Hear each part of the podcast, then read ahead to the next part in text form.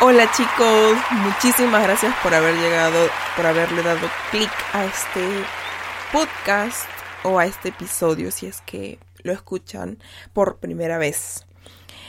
Bueno, antes de entrar al magnífico y maravilloso tema que vamos a hablar hoy, porque en verdad me encanta este tema que les voy a comentar ahora, eh, les quiero dar o decir una pequeña reflexión. Si ustedes realmente quieren empezar a hacer algo, háganlo y enfrenten sus miedos.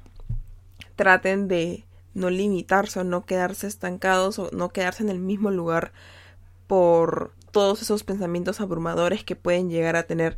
Así que eh, no están solos, tienen mucho apoyo y, y nada, recuerden que siempre se van a tener ustedes mismos. Así que quiero que vayan con todo y sin miedo. Entonces, sin más que decir, entremos al tema de al tema que me encanta, de verdad. Eh, ok, les hago una pregunta. ¿Qué sucede en tu mente y en tu vida cuando incrementas tu vocabulario o empiezas a conocer más sinónimos y antónimos de los términos que usas en tu día a día? Eh, estuve investigando muchísimo sobre psicología, filosofía y el poder que tienen las palabras para poder marcar, determinar o influenciar en nuestra vida. Te voy a poner en contexto para que puedas entender la profundidad e importancia del tema. Existen cinco emociones básicas, ¿ok? En el ser humano. Tristeza, asco, miedo, alegría y enfado, ¿ok? ¿Se acuerdan de la película intensamente? Googleenlo si es que no lo han escuchado y si es que sí lo han visto, pues ya se imaginarán que es increíble esa película. Bueno, cada uno de nosotros puede experimentar día con día las cinco emociones, incluso más. Y no solo en un día, también puede ser en un momento determinado, en un momento en específico. Pueden haber incluso confluencias de emociones y eso está bien, es algo normal. Y es normal. Eh, obviamente no a todos les puede suceder o le puede suceder esto porque cada ser humano es único, está comprobado científicamente, está investigando muchísimo también sobre esto. Eh, Pueden haber similitudes, pero no hay otro igual a ti. Cada ser humano tiene una manera especial y muy específica de afrontar las situaciones, la vida y sus situaciones personales. Por ejemplo, para mí existen de 5 a 6 áreas muy importantes que yo le doy, de 5 a 6 áreas que yo le doy mucha importancia. Es decir, en mi vida yo tengo 5 áreas muy importantes. Probablemente para ti puedan existir 6 áreas para ti de repente existen siete, tal vez cuatro. Como les decía, es diferente porque cada ser humano tiene una visión distinta de la vida, de cómo darle una solución a, los problemas, cómo ver... Eh, hay personas que son muy empáticas, hay personas que les cuesta ponerse en los zapatos del, del, del otro. Entonces es bastante complejo esto. A ver, por ejemplo, hay algunos que tienen la tendencia de darle solución de una manera muy rápida a sus problemas. Y hay otros que tienden a hacerse un mundo cuando las cosas se les salen de control o cuando las cosas no salieron como las planearon. Un ejemplo. Ah, ok, quiero decirte que te voy a dar tres ejemplos muy claros y muy específicos. Voy a empezar con el primero. Yo antes sufría y me costaba muchísimo realmente acoplarme, acostumbrarme a los cambios. Me sentía muy insatisfecha y sentía que todo era diferente y que estaba viendo eh, todo de una manera muy oscura y que y que sentía que estaba viviendo en una realidad paralela a esta. En este momento yo le en ese, exactamente en ese momento yo le empecé a poner nombres a las cosas que estaba viviendo. Conforme los días pasaban, yo me iba dando cuenta de que si no actuaba para un fin, con un objetivo, para un propósito, para lograr un, un objetivo, nada en mi vida cambiará y todo seguirá igual.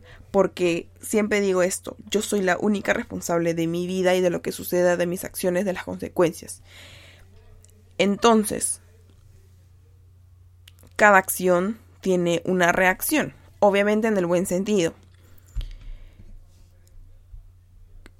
Y bueno, conforme yo le iba poniendo nombre a las cosas, las piezas de mi rompecabezas iba teniendo forma y llegaba a la parte final. Y es que me di cuenta de que yo empecé a ver las cosas como retos de crecimiento. En verdad llegué a un punto en, el que decía, esto tiene que enseñarme algo.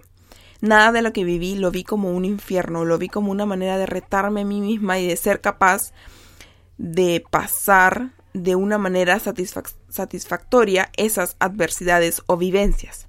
Segundo ejemplo, cuando yo sentía que no quería estar con alguien física, y emocionalmente y que quería un tiempo para mí, para conocerme mejor, eh, ser más reflexiva y desarrollar más habilidades, más skills.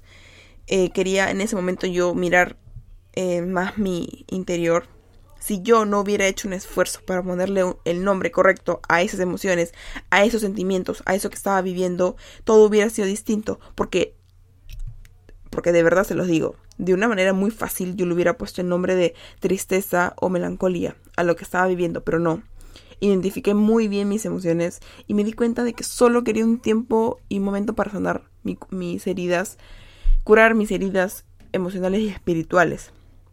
He aquí una gran diferencia. Una gran diferencia. ¿Te diste cuenta? Entonces, no es lo mismo. Tercer ejemplo. Este es clave. Yo suelo conversar mucho con mi cerebro, conmigo misma, con mi alma y con mi niña interior. Muchísimo. Y es que cada vez que yo hago algo, eh, mejor dicho, cada vez que yo hago eso, ya sea en un lugar público o en la intimidad de mi habitación, pienso que tal vez esto que estoy haciendo no es normal y que estoy mal de la cabeza, pero en realidad no es así. La razón es muy simple y muy sencilla, y es que yo soy muy pacífica, en la actualidad soy muy pacífica, soy muy soy una persona introspectiva y ahí está la razón y el motivo. No son excusas, son argumentos. Como les decía, no son excusas, son argumentos. Entonces, ¿a dónde quiero llegar con todo esto? Quiero que rescates la importancia de inculcarte el hábito de aprender cosas y palabras nuevas every single day. Hacer que cada día de tu vida sea un 1% diferente y mejor que ayer, por lo menos. Para que a fin de año termines en un 360% mejor que el año anterior. ¿Puedes creer eso? ¿Puedes creer lo increíble que podría llegar a ser eso? O sea, simplemente date cuenta. Eso sería espectacular. ¿No crees? Bueno, yo sí lo creo. Y estoy en el proceso. Las palabras tienen magia y mucho poder. Es importante mantener un lenguaje positivo con nosotros mismos y con los demás. Pero realmente, Grecia, ¿qué significa esto? Ok, te voy a decir. Según Luis Castellano, un doctor en filosofía pura e investigador, el lenguaje positivo es verle el lado favorable a las cosas. Es cómo recogemos el poder que tienen las palabras eh, que, bueno, las palabras en realidad nos ayudan a entender nuestra historia y forjan nuestra narración, porque estas mismas construyen todos los días nuestros relatos, forjan nuestra personalidad, nuestra memoria y nuestra capacidad de ver el mundo. En términos simples, es algo maravilloso. No puedes perderte de esto. Y ya para concluir, mis palabras finales son, más allá de todo lo anteriormente mencionado, dejémonos llevar dejemos de llevar a extremos nuestras situaciones de la vida, la vida, eh, cosas, situaciones de la vida cotidiana.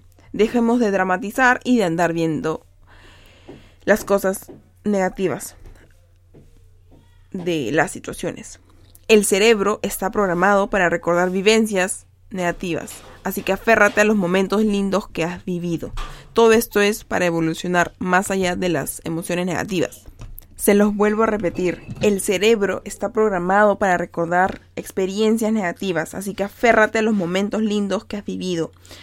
Todo esto es para evolucionar más allá de las emociones negativas. Esto último lo aprendí de un canal de YouTube llamado Psycho to Go y es un canal que democratiza la psicología y lo hace más, más accesible a todo el mundo. Así que visítenlo, es muy muy bueno. Eh, bueno chicos, eso ha sido todo por hoy. Les deseo eh, un excelente día. Les envío muchas buenas vibras y muchas lindas, eh, positivas energías para el resto de su vida. Luchen cada día y sean los mejores y no se conformen con nada, siempre busquen mejorar día con día. Ya saben que pueden consultarme todas sus dudas o dejarme alguna opinión en mis redes sociales o también aquí en el mismo episodio me pueden hacer saber lo que piensan, lo que sienten. Pueden encontrarme en Instagram, en YouTube y en TikTok como Greco Nature o Greco Nature. Yo en mi foco ahorita en TikTok está siendo eh, compartir mis entrenamientos porque tengo un objetivo bastante grande y simplemente me estoy esforzando mucho para lograrlo. en Instagram estoy compartiendo día con día um, stories, así que pueden ir a checarlo. Así que muchísimas gracias y sonrían siempre.